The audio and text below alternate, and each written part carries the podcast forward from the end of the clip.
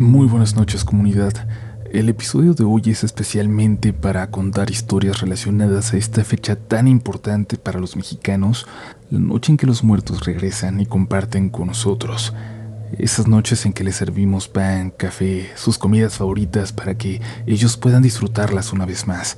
Y es que independientemente de nuestras creencias, creo que son fechas en que todos nos sentimos mucho más cercanos a esa gente que queremos y ya no está. Es un día para recordarlos, pero también es un día cargado de energía que no podemos entender. Un día lleno de sucesos inexplicables, de estar cercanos a lo paranormal. Un día en que nuestros muertos están más cerca que nunca de nosotros. Te invitamos a dejarte llevar por las siguientes historias, a que te olvides por un momento de cada problema que hoy se haya clavado en tu mente. Déjanos llevarte por unos minutos a otro mundo, al de lo sobrenatural. Ahí no importa nada más.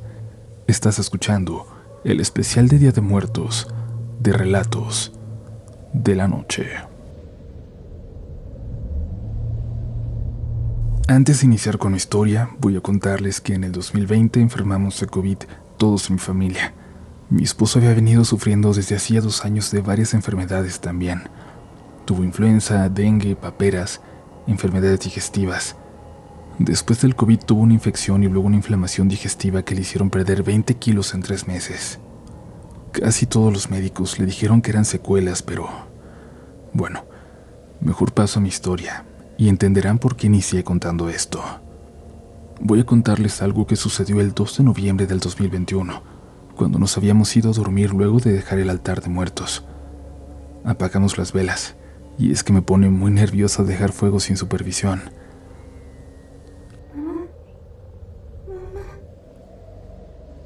A mitad de la noche escuché la voz de mi niña de cinco años intentando despertarme. Ella duerme con su hermana, pero no es nada raro que termine durmiendo con nosotros, porque tiene miedo o porque necesita algún apapacho a medianoche.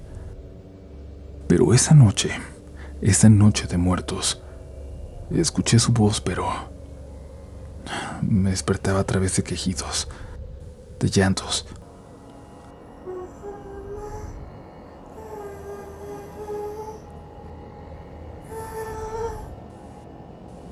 desperté, pero aún sin abrir los ojos le pedí que se calmara y se subiera a la cama. Déjame, no me lleves, no me quiero ir, déjame. De pronto la voz de mi esposo hablando dormido llamó mi atención. Parecía que estaba teniendo una pesadilla terrible.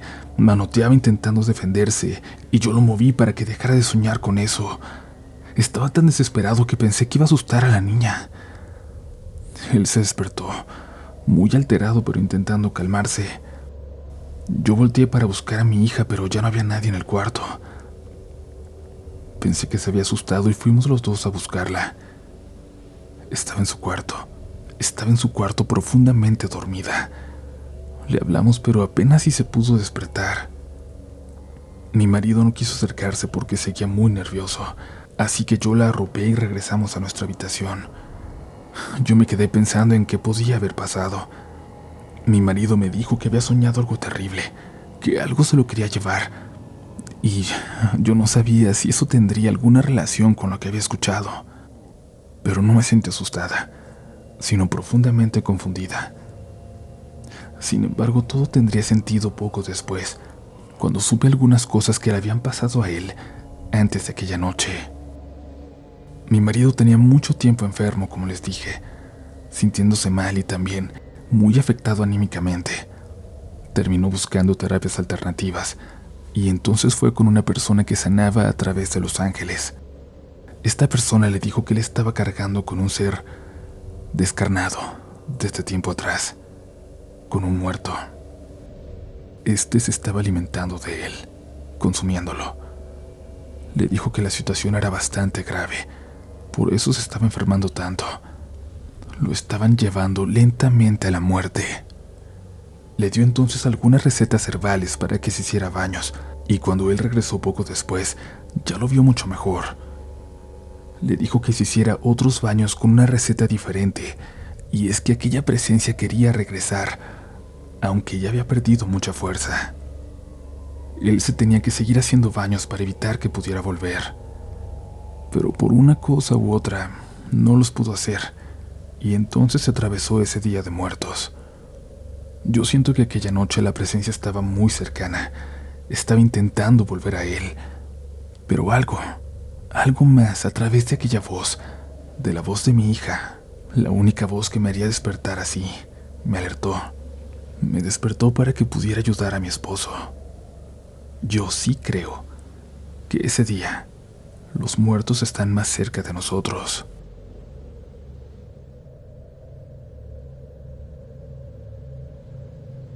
Hola Relatos de la Noche.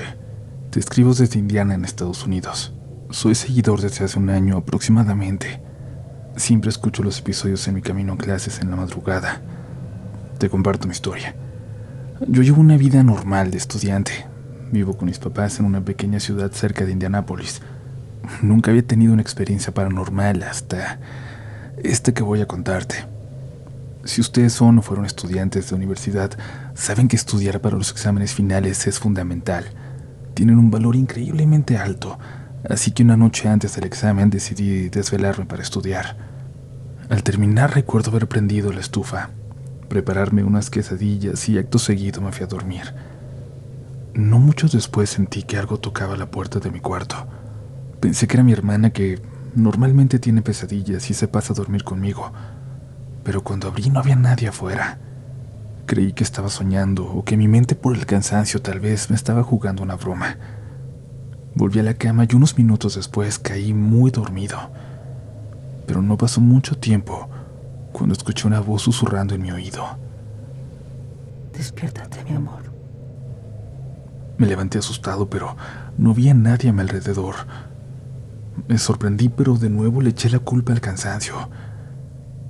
No mucho después, noté un olor muy fuerte a gas. Bajé a la cocina y en efecto, la hornilla estaba encendida, la que había usado para hacer mis quesadillas. La apagué y abrí las ventanas con cuidado. Era como si mi subconsciente me hubiera advertido o me hubiera avisado de cierta forma. Pero claro, ahí no termina la historia. Pasaron los días y no volví a sentir nada extraño. Mi rutina era tomar el auto y manejar hasta la universidad por la interestatal, ya que está a media hora y esta carretera era más rápida. Pero cuando estaba encendiendo el auto, escuché otra vez esa voz en mi oído. Toma otra ruta, mi amor. Toma otra ruta. Me asusté, me bajé del auto y empecé a tratar de quitarme esa voz de encima. Al voltear a la calle noté que había nevado y estaba congelada la avenida. No era prudente manejar a alta velocidad, así que decidí hacerle caso a la voz y no tomar la interestatal. Después escuché en la radio que había ocurrido un accidente terrible que involucraba varios camiones y vehículos que circulaban por la interestatal 456. Había cinco muertos y muchos heridos. Estaba demasiado resbaloso para circular y por eso ocurrieron los accidentes. Y por supuesto que me asusté esta vez sabía que no era mi subconsciente advirtiéndome. No era posible. Escuché claramente una voz en mi oído. Decidí contarle lo sucedido a mi mamá, quien me dijo que le iba a contar a su tía que conocía del tema, que era muy apegada a lo paranormal. Al día siguiente mi mamá me dijo que su tía quería que yo la llamara, que le contara lo que me había pasado, y así lo hice. La saludé y le narré los hechos. Me pidió que le enviara una foto de mi cuarto y una foto mía, y cuando lo hice no me respondió. Pasaron varios minutos, más de diez, y me llamó de nuevo. Me dijo, le abriste una puerta, ¿verdad? Yo no sabía qué responder. Le pregunté a qué se refería y me contestó, ella es tu abuela, mi hermana. Pero no solo es ella, hay alguien más ahí contigo. No están aquí para hacerte daño. Te están protegiendo los dos. Debiste haberles dado la entrada a tu vida esa noche que alguien tocó a tu puerta y no había nadie afuera. Me quedé atónito. Yo nunca conocí a mi abuela materna. Solo la había visto en fotos, pero no sabía quién era. Le agradecí a mi tía abuela y me dijo que el otro ente también era de la familia, pero no lograba ver quién. Ahí comencé a preguntarle cosas a mi mamá sobre mi abuelita, su mamá, pero ella no me quiso contar nada. Los días pasaron y no volví a tener ningún encuentro, hasta un día en la universidad. Unos amigos acordaron que iban a ir a la plaza cercana en el sur de Indianápolis. Les dije que iría con ellos. Pero justo cuando iba al estacionamiento de la universidad, vi a un hombre parado junto a mi carro. No le tomé importancia ya que es raro que sucedan asaltos en la escuela. Caminé a mi auto y el hombre me vio directo a los ojos y me dijo en un perfecto español, No vayas, quédate estudiando, hijo. En ese momento, algo me dijo que él era el otro ente. Casi nadie me habla en español porque hay muy poca comunidad latina en Indiana. Llamé a mis amigos para decirles que no iría, que me quedaría estudiando. Ellos decidieron entonces ir a otra plaza más cerca del centro, ya que otro chico había cancelado. Y bueno, esa noche mi mamá me platicó que hubo un tiroteo en una plaza al sur de Indianápolis, que hubo siete muertos. Desgraciadamente los tiroteos aquí en Indiana son frecuentes debido a la reglamentación de las armas. Le pregunté que cuál fue el centro comercial y cuando dijo el nombre, se me heló la sangre. Era la plaza a la que íbamos a ir con mis amigos. Le comenté a mi mamá lo que había pasado en el estacionamiento de la escuela y me pidió que les describiera al hombre. Así lo hice. Un hombre moreno, con ojos chinos y de color miel, cabello peinado hacia atrás, de mi estatura, vestido con ropa como vieja. Mi mamá comenzó a llorar y se fue a su cuarto. Salió a los dos minutos y me mostró una foto de la persona que acababa de describir. Me dijo, es tu tío Diego. ¿No te acuerdas de él? Luego me mostró una foto donde salía yo de unos cinco años y él a mi lado. Mi mamá me comentó que él había fallecido muy joven, pero que me adoraba y que me quería como a un hijo. De repente todos estos recuerdos llegaron a mi cabeza. Era verdad, sí me acordaba de él. Comencé a llorar y no pude detenerme. Me fui a mi cuarto y escuché esa voz por última vez. No llores, hijo. No me voy a ir pronto. Las voces ya no me asustaban, ni la de mi abuela ni la de mi tío. Más bien, me hacían sentir alivio. Pero ya no los he vuelto a escuchar, aunque sé que están aquí. Lo siento cerca. Antes no se acostumbraba en mi casa, pero decidí que en Día de Muertos les prendería una velita a mi tío y a mi abuela para que sepan que no los olvido y que los llevo siempre presentes en mí.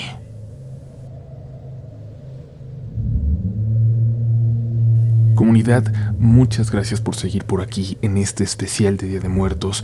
Y antes de continuar, como ya les comenté en el episodio anterior, les quiero contar que escribí un libro de cuentos de terror que se llama Relatos de la Noche.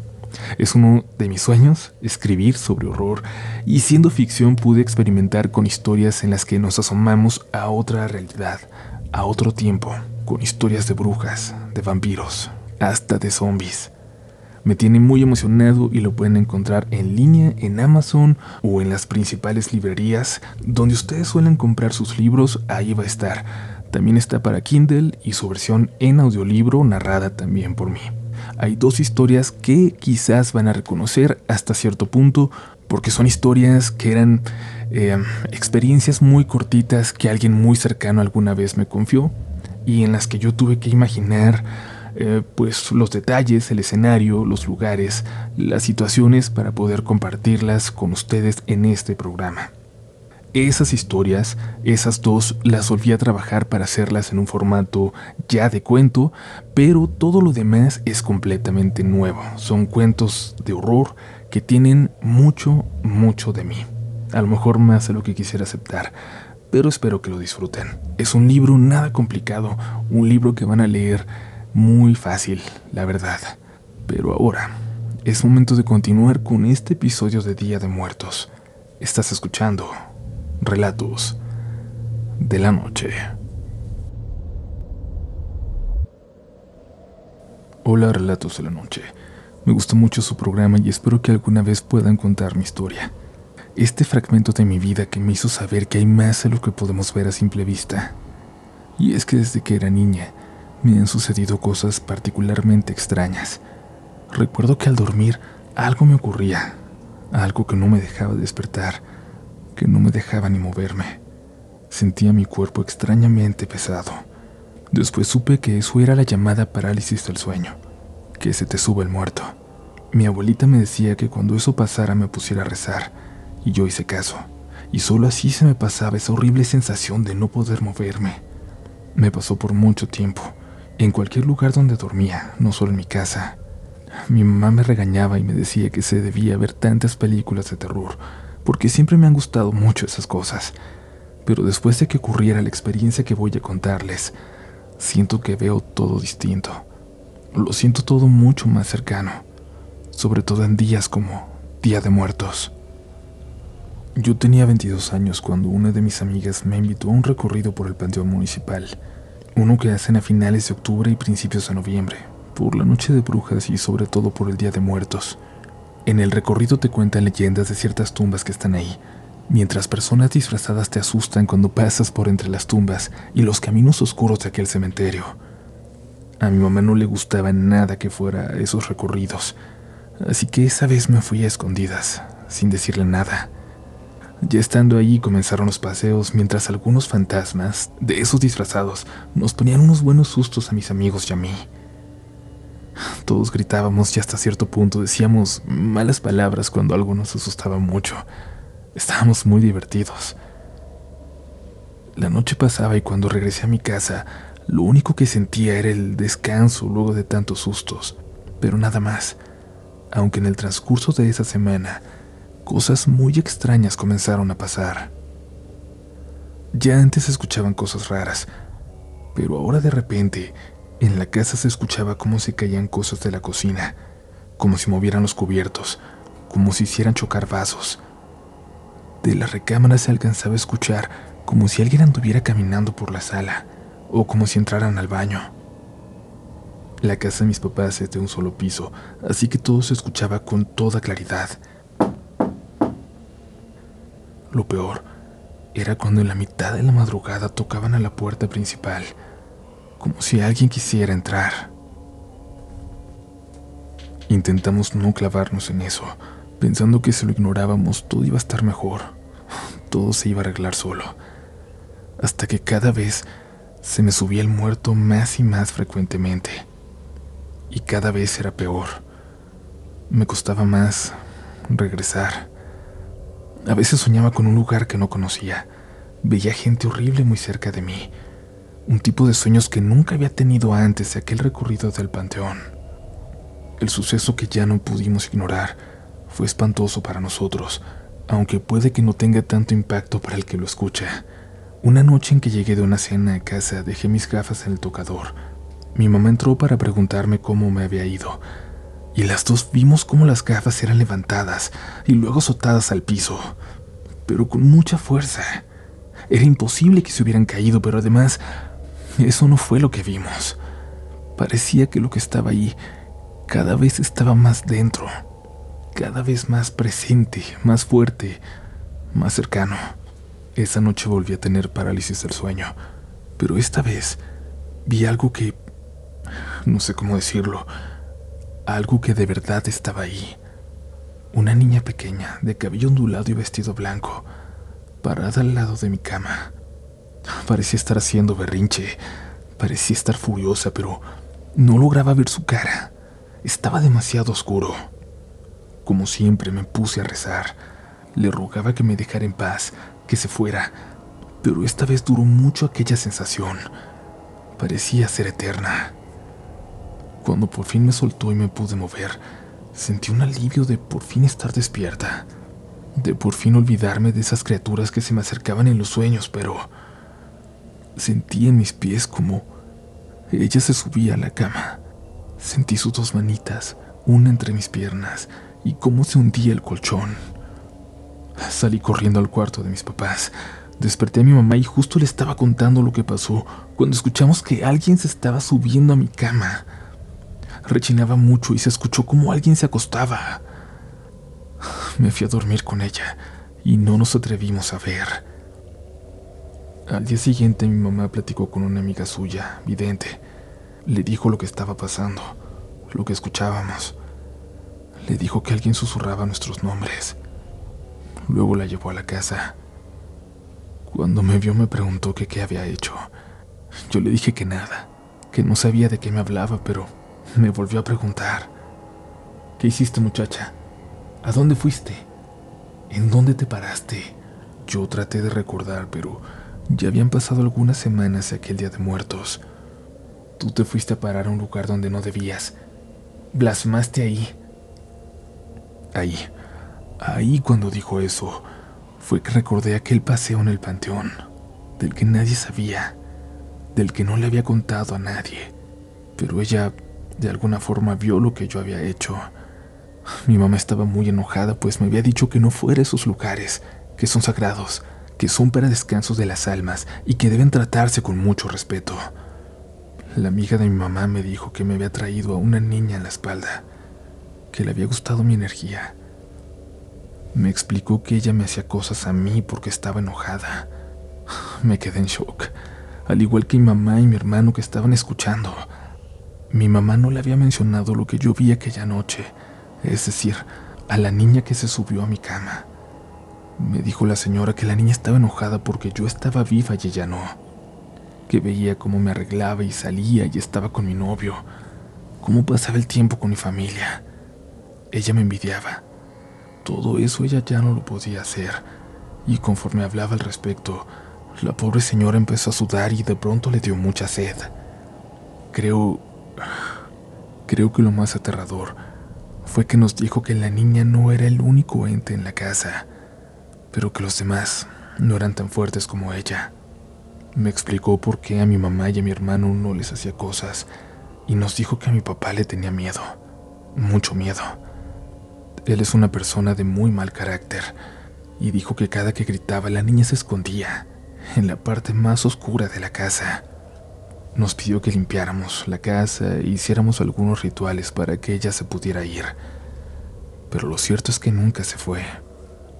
Las cosas que hicimos solo la calmaban, hacían que sus manifestaciones fueran más esporádicas.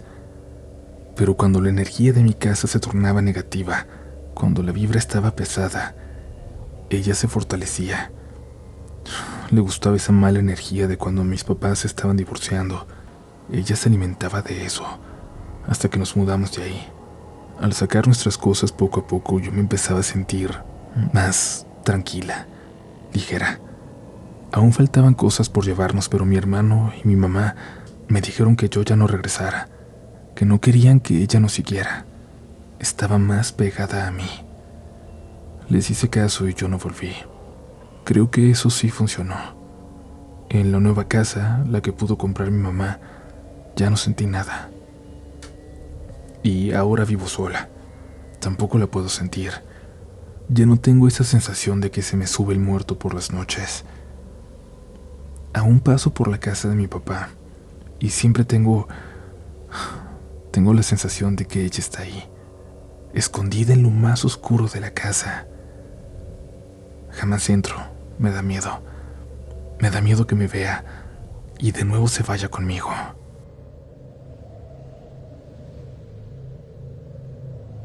Esa historia que les voy a contar les pasó a mis papás, allá por el lejano primero de noviembre de 1991 para ser más exacto, ese día en que se celebra a los niños difuntos.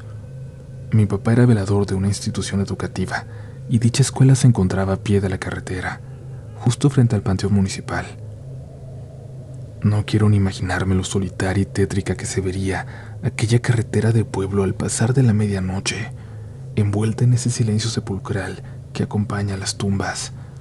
Me contó mi papá que cuando mi madre estaba embarazada de mí, ella lo acompañaba a cuidar por las noches para no quedarse sola en la casa.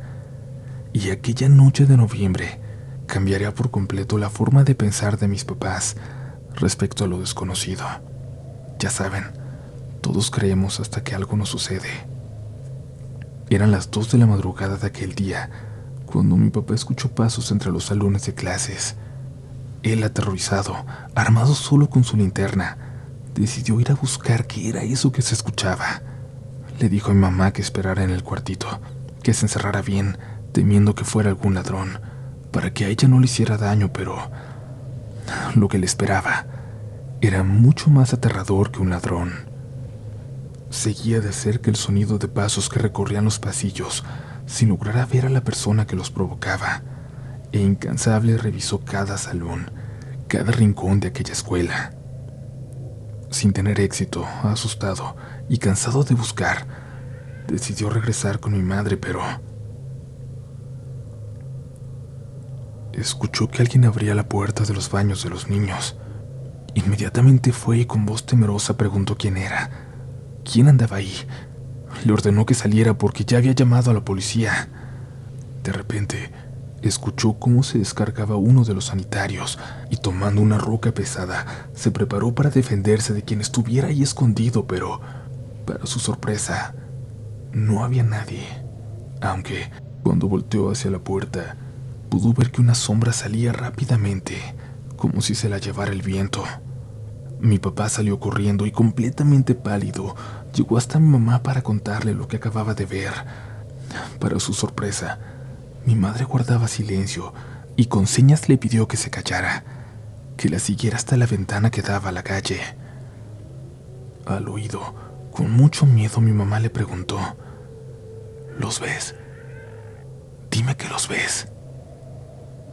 Mi papá, aterrorizado, no comprendía lo que sus ojos estaban viendo. Y es que a lo lejos, una niña y un niño de unos cuatro años, completamente blancos, caminaban acercándose por la carretera, tomados de la mano. Parecía que se dirigían al cementerio y en sus caras se veía una gran felicidad. Mis papás sabían perfectamente que eso no era nada normal. Sintieron que la piel se les erizaba el corazón se aceleraba. Cerraron los ojos llenos de terror y aquellos niños desaparecieron. Desde entonces, mis papás le tienen mucho respeto a estas fechas, donde se dice que las almas de los inocentes regresan de sus tumbas para andar por nuestro mundo. Espero que les haya gustado esta historia, comunidad. Mi papá la cuenta cada que la familia se reúne y me atreví a contarla porque escucho el podcast todos los días camino a mi trabajo. Sentí la necesidad de que ustedes también la conocieran. Sigan disfrutando este Día de Muertos.